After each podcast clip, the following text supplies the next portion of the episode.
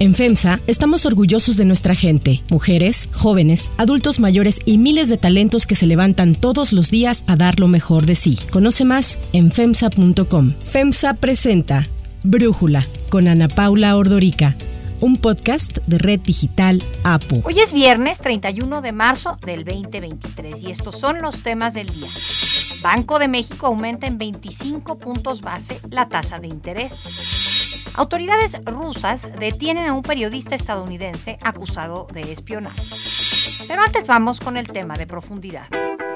Todo esto lo vamos a, revisar. Es una reforma que vamos a llevar a cabo, una reforma administrativa para ajustar al gobierno a las nuevas circunstancias, que no tengamos toda esta dispersión, todos estos organismos autónomos. La mayoría no hace nada en beneficio del pueblo, pero no hacen nada de nada aunque ha sido parte de su discurso desde hace mucho tiempo, en plena pandemia de coronavirus, el 29 de abril del 2021, el presidente Andrés Manuel López Obrador anunciaba lo que él consideraba una necesidad, una reforma constitucional para desaparecer los organismos autónomos y reintegrarlos al gobierno. A pesar de que un año después dijo que a su gobierno ya no le daría tiempo de llevar a cabo esta reforma, los ataques, señalamientos y descalificaciones a organismos como el Instituto Nacional de Transparencia y Acceso a la Información y Protección de Datos Personales, el INAI, la Comisión Federal de Competencia Económica, la COFESE, el Instituto Federal de Telecomunicaciones, el IFT, la Fiscalía General de la República, el INEGI, el Banco de México y por supuesto el Instituto Nacional Electoral, entre otros, no han parado. El INAI, el IFETEL y... ¿Cómo se llama el de la competencia? COFESE. COFESE. Uh -huh. Todos esos y muchos más se crearon para defender a grupos de intereses creados, a las grandes empresas y a los que se dedicaban a saquear al país. López Obrador ha asegurado que desde que llegó a la presidencia el Ejecutivo respeta a los otros poderes y órganos autónomos. Sin embargo, ha cometido errores con los que ha vulnerado esta autonomía, desde pedirle a la Fiscalía General de la República que informe sobre sus carpetas de investigación, hasta la ocurrida el año pasado antes de su viaje a Guerrero para participar en la convención bancaria, cuando el presidente reveló antes que lo hiciera el Banco de México que tenían la determinación de subir en 50 puntos base la tasa de interés. Además, en repetidas ocasiones, el presidente ha señalado a los integrantes de Banjico de tecnócratas y de no fomentar el crecimiento, aunque por ley el mandato del Banco Central es el control de la inflación. Estaba yo viendo a Gerardo Esquivel, que ya se volvió ultra tecnócrata, diciendo, no se puede lo que plantea el presidente. No se puede porque no se quiere, porque, con todo respeto, son muy cuadrados. El principal blanco de ataque del presidente ha sido el INE y sus funcionarios, especialmente Lorenzo Córdoba y Ciro Murayama, además del secretario ejecutivo del organismo, Edmundo Jacobo, a quien le puso el apodo de Don Porfirito. En el caso del INAI, el presidente ha optado por atacarlo al no aprobar los nombres propuestos para su integración. Por ley, el Pleno del INAI debe tener siete comisiones pero desde el 2022 opera únicamente con cinco, es decir, el mínimo necesario para que los acuerdos y resoluciones de esta institución de transparencia tengan efectos legales. Los resolutivos que instruye el INAI a las dependencias de gobierno a transparentar información pública son obligatorios. Pero hoy 31 de marzo concluye el encargo del comisionado Francisco Javier Acuña, por lo que a partir de mañana, primero de abril, el pleno del INAI quedaría con cuatro integrantes. Esto quiere decir que aunque este organismo independiente no va a cerrar, los cuatro comisionados ya no podrán ejercer las facultades constitucionales del Pleno. Los nombres que el Senado propuso apenas a mediados de marzo para integrarse como comisionados del INAI y asegurar así sus operaciones, los vetó el presidente López Obrador con este argumento. Hubo un acuerdo, no sé quién lo llevó a cabo, pero todo indica de que se repartieron a los dos candidatos uno para Morena y otro para el PAN. Y eso no debe de permitirse. Además, en un caso, el que obtuvo el último lugar, casi el último lugar en la calificación, salió. Es decir, en la prueba. Y en el otro caso, una gente vinculada al PAN, militante casi del PAN. Así habló sobre el veto presidencial el senador Ricardo Monreal. No debe haber extrañeza en que el presidente de la República manifieste objeción, sobre todo en este tipo de nombramientos. Nosotros conocemos claramente su posición frente a ellos. Su participación tiene pleno fundamento legal y el Senado debe cumplir con las reglas dispuestas a nivel constitucional y legal que en el ejercicio de la responsabilidad legislativa se establecen. De acuerdo con el presidente López Obrador, el principal problema con los organismos autónomos es lo caro que salen y según el jefe del Ejecutivo, duplican funciones y no desquitan sus sueldos. Pues necesitamos seguir limpiando de corrupción el gobierno, que haya austeridad. Tenemos más de 200 organismos autónomos con un presupuesto destinado a estos organismos 500 mil millones de pesos al año. El análisis. Para profundizar más en el tema, le agradezco a Jacqueline Pechat, profesora investigadora de la UNAM, ex consejera del IFE y ex comisionada presidente del INAI, platicar con nosotros. Jacqueline, ¿cómo describirías tú la relación del presidente López Obrador con los organismos autónomos en general? Bueno, en general es una relación que para el presidente López Obrador ha significado identificar a ciertas instituciones que no quedan bajo la línea de mando del presidente y que por lo tanto no resuelven sus asuntos alineados a lo que es la política gubernamental. Y esto es algo que molesta al presidente, esa falta de alineación a lo que son sus definiciones y sus políticas. Entonces, en general, el presidente tiene una relación incómoda, por decirlo de manera más leve, pero la verdad es que tiene una relación en donde, con distintos énfasis, pero sí hay una relación en donde desprestigia esas instituciones, habla de su incapacidad para resolver sus distintos temas y sobre todo la el costo que significan para el erario estas instituciones autónomas. Entonces, por distintas vías, sea por la vía presupuestaria, sea por la vía de la fórmula mediante las cuales se nombra a sus titulares o sea por la vía de reformas legales que ha querido impulsar el gobierno, eh, muestra que esa relación es una relación de desaprobación de la autonomía que tienen estas instituciones. Y el caso del INAI, tú lo conoces evidentemente, perfecto. Ahí preguntarte, eh, pues ya unas horas de que se concrete la posibilidad de que se quede sin quórum, eh, lo que lo pondría en fase de inoperancia por primera vez en su historia. Hay gente que apunta a que esto tiene que ver con eh, que el INAI ha interpuesto una acción de inconstitucional en contra del Plan B por violentar los datos, la protección de datos personales. Hay otros que simplemente hablan de esta parte presupuestal del presidente. ¿Tú cómo describirías esta motivación del presidente de dejarlo inoperante? Desde que el presidente era jefe de gobierno de la Ciudad de México, siempre identificó el tema de la transparencia como un tema con el cual él no estaba de acuerdo. No estaba de acuerdo con que el acceso a la información y la transparencia dependieran de un organismo autónomo. Y él, como jefe de gobierno, estuvo en contra de que hubiera una institución, un instituto de transparencia y de acceso a la información en la Ciudad de México. Desde entonces, el presidente está en contra de políticas de transparencia porque la transparencia efectivamente es incómoda para el poder. Es decir, obligar a las instituciones gubernamentales a dar información es algo que a las instituciones no les gusta, que les resulta una, pues una actuación, una acción que va en contra de su capacidad para esconder información, para decidir arbitrariamente o si se quiere discrecionalmente qué tipo de información se otorga y cuál no. Entonces el presidente ha tenido frente al INAI y esto desde 2018, siempre en las mañaneras y eso a lo largo de todos estos años, pero en, comenzando desde el 18, siempre estuvo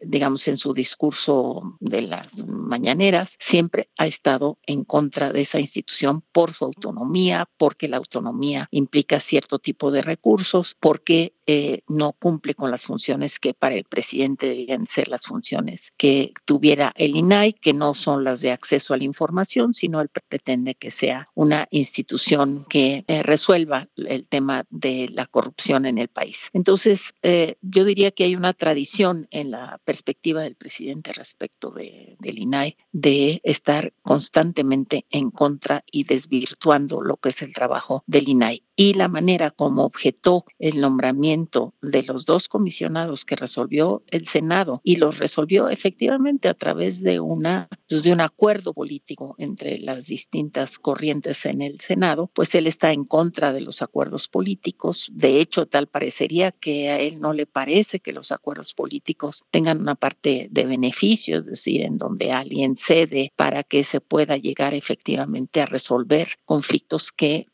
digamos que enfrentan o polarizan a las corrientes eh, políticas en la, tanto en la Cámara de Diputados como el Senado. Ahora, para quienes nos escuchan y no conocen lo que era México antes del INAI, quisiera que nos pusieras un poco en contexto por qué fue importante su creación y cuáles han sido sus logros en todos estos años? Bueno, yo diría que lo que había antes de la existencia del IFAI, ahora INAI, es decir, antes del 2002 y 2003, que es cuando empieza a operar el Instituto Federal de Acceso a la Información antes de 2003, ¿qué era lo que pasaba? Lo que pasaba es que la información pública no era accesible a la población. Es decir, la Constitución decía que la información debía ser garantizada por el Estado y lo decía desde 1977, pero no había ningún tipo de ley, ningún tipo de institución que obligara a las instancias gubernamentales a dar la información. Y doy un ejemplo quizá muy rústico, pero es cuando en, por ejemplo, en 1994, se pide el salario del presidente y lo que responde presidencia es que el salario del presidente es un dato personal del presidente y que por lo tanto no se debe de dar. Es decir, sin reconocer que el sueldo del presidente viene del erario y que el erario debe de ser transparente, debe ser pública, es información que debe estar a los ojos de toda la población. Entonces, de ese tamaño era la el obstáculo para acceder a la información. Entonces, a partir de las primeras, las primeras leyes, porque fueron leyes estatales y también la ley federal de acceso a la información, es que y la existencia del IFAI es que empieza a generarse una idea, si quieres, una especie de cultura de que la información pública debe de ser pública y de que los gobiernos deben de funcionar de cara a la sociedad, es decir, abiertos a que la sociedad conozca cómo toman sus decisiones y cómo ejercen sus recursos. Y bueno, eso es justo lo que ahora se ve de alguna manera amenazado. ¿Crees que es una amenaza que podría significar el fin de la transparencia, los datos abiertos para el gobierno en México? Bueno, no, yo creo que definitivamente no. Yo creo que el tema de la transparencia y el acceso a la información es algo que llegó para quedarse. Digamos, lo que resulta preocupante es que el Senado de la República haya retrasado el nombramiento de las dos primeras comisionandos que estuvieron vacantes desde hace un año, desde abril de 2022, y que no se hubieran puesto de acuerdo sobre quiénes debían de ser los que ocuparan esas plazas. Entonces, ahora están ante un momento en donde, si bien tienen un proceso que fue iniciado, fue un proceso que llegó a un acuerdo que al presidente le parece un acuerdo en que llegaron a cuotas entre el partido mayoritario y, y el partido de oposición más importante, entre Morena y el PAN, como si los acuerdos políticos fueran negativos, como si la política no fuera justamente la actividad que lleva al intercambio de posiciones, a la búsqueda de, entendimientos entre las distintas fuerzas y que esos entendimientos implican, pues sí, efectivamente, cierto tipo de acuerdos sobre quiénes deben de ocupar esas posiciones. Hoy lo que llama la atención es que estemos a punto, es decir, porque a partir de mañana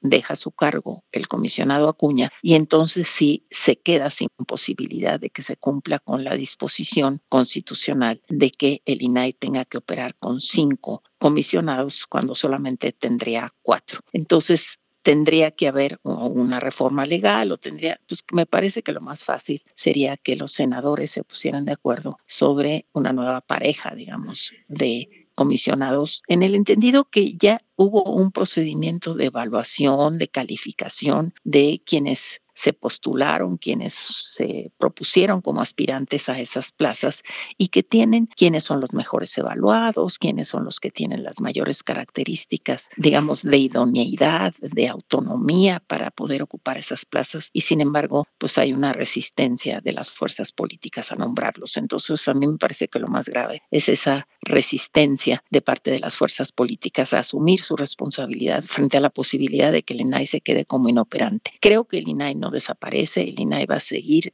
haciendo trabajos que tienen que ver con el acceso a la plataforma nacional de transparencia, que es la plataforma en donde están pues las distintas acciones que, que toman las, las, distintas entidades gubernamentales y públicas, es decir, lo que ya está en sus propios sitios de Internet y en la plataforma, a eso se seguirá dando seguimiento, pero lo que no se puede es reunir el pleno del INAI, entonces no puede atender recursos de revisión, no puede poner a operar el Sistema Nacional de Transparencia, es decir, son muchas facultades que están involucradas y aquí creo que la presión de la sociedad va a ser fundamental frente, digamos, a esa obstaculización que han hecho los senadores respecto de esta circunstancia. Jacqueline Pechard, muchísimas gracias por tu análisis y por platicar con nosotros. Al contrario, Ana Paula, encantada de estar contigo y con tu audiencia. Muchas gracias.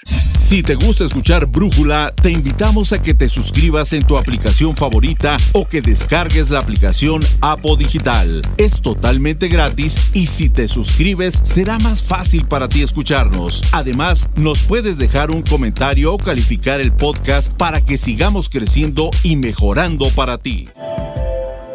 Hay otras noticias para tomar en cuenta. 1. Política monetaria.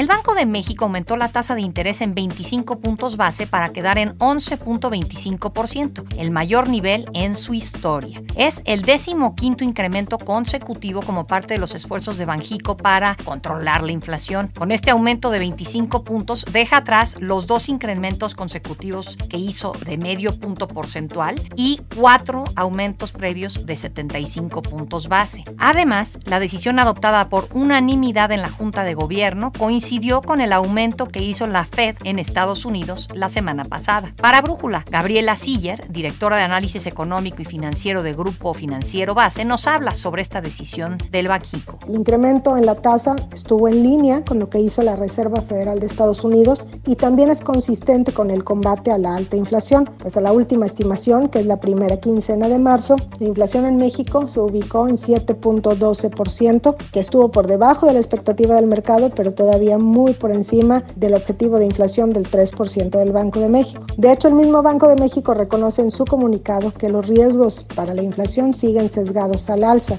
y esperan que sea hasta el cuarto trimestre del 2024 cuando la inflación regrese al objetivo del 3%. Se estima que el Banco de México seguirá subiendo la tasa de interés una o dos veces más en el año y que pudiera ser hasta el siguiente año cuando empiece a recortar la tasa una vez que ahora sí la inflación ya muestre una trayectoria descendiente.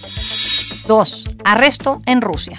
El Servicio Federal de Seguridad de Rusia arrestó al periodista estadounidense corresponsal de The Wall Street Journal, Ivan Gershowitz, acusado de recabar información clasificada como secreto de Estado sobre las actividades de una de las empresas del complejo militar industrial de Rusia bajo instrucciones del gobierno estadounidense, o sea, acusado de ser un espía. Gershkovich fue detenido en Ekaterimburgo y trasladado a Moscú, en donde un tribunal ordenó su detención preventiva por dos meses. Según su abogado, sería llevado a Lefortovo, una cárcel famosa de la época soviética por tener ahí a sus presos políticos. El delito de espionaje está castigado en Rusia con penas de entre 10 y 20 años de prisión. The Wall Street Journal negó las acusaciones y exigió la liberación inmediata de su colaborador. Se dijo profundamente preocupado por la seguridad de Gershkovich. Esta es la primera vez desde el fin de la Guerra Fría que Rusia lleva a cabo una detención de un periodista estadounidense acusado de espionaje. El secretario de Estado norteamericano Anthony Blinken rechazó los reiterados intentos del Kremlin de intimidar, reprimir y castigar a periodistas y voces de la sociedad civil. Para Brújula, Fausto Pretelín, analista internacional y columnista del Economista, nos habla sobre el arresto y cómo podría afectar la relación entre Rusia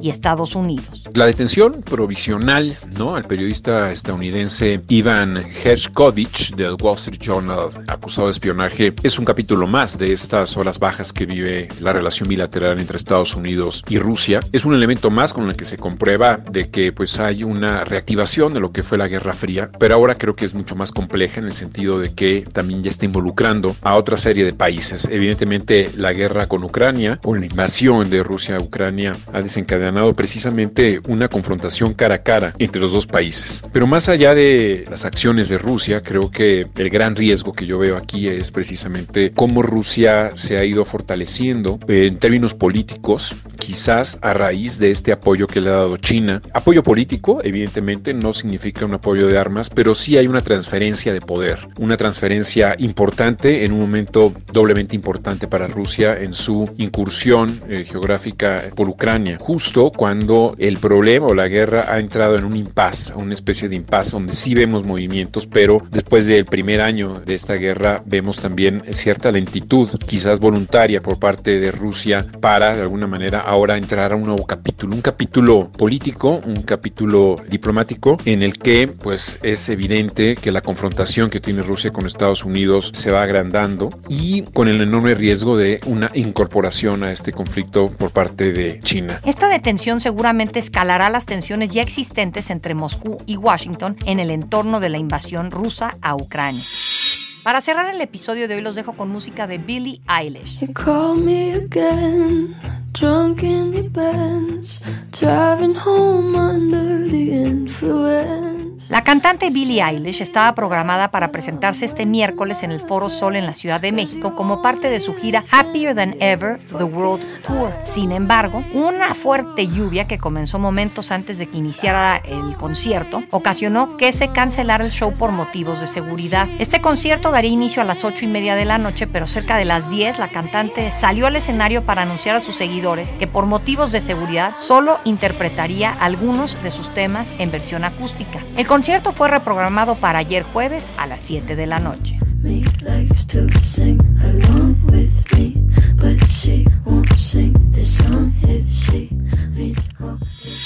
Yo soy Ana Paula Ordorica. Brújula es una producción de Red Digital App.